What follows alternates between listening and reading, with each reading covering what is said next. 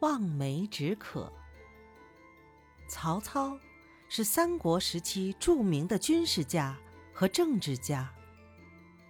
有一年夏天，他带兵打仗的时候，路过一个没有水的地方，将士们渴极了，行军遇到了困难。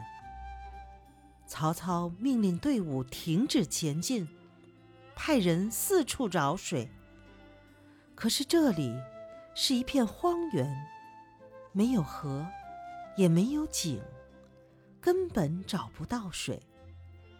曹操又让士兵就地挖井，挖了半天，连一滴水也没见到。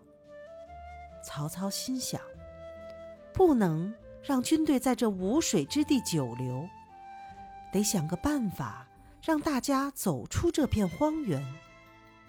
他灵机一动，大声对将士们说：“有水了！”将士们一听，都来了精神，赶紧从地上爬起来。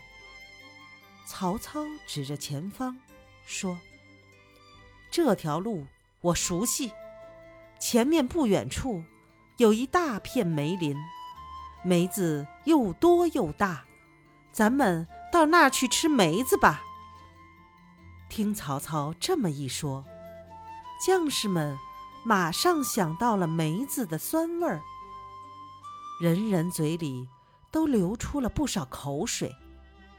嘴里有了口水，就不那么难受了。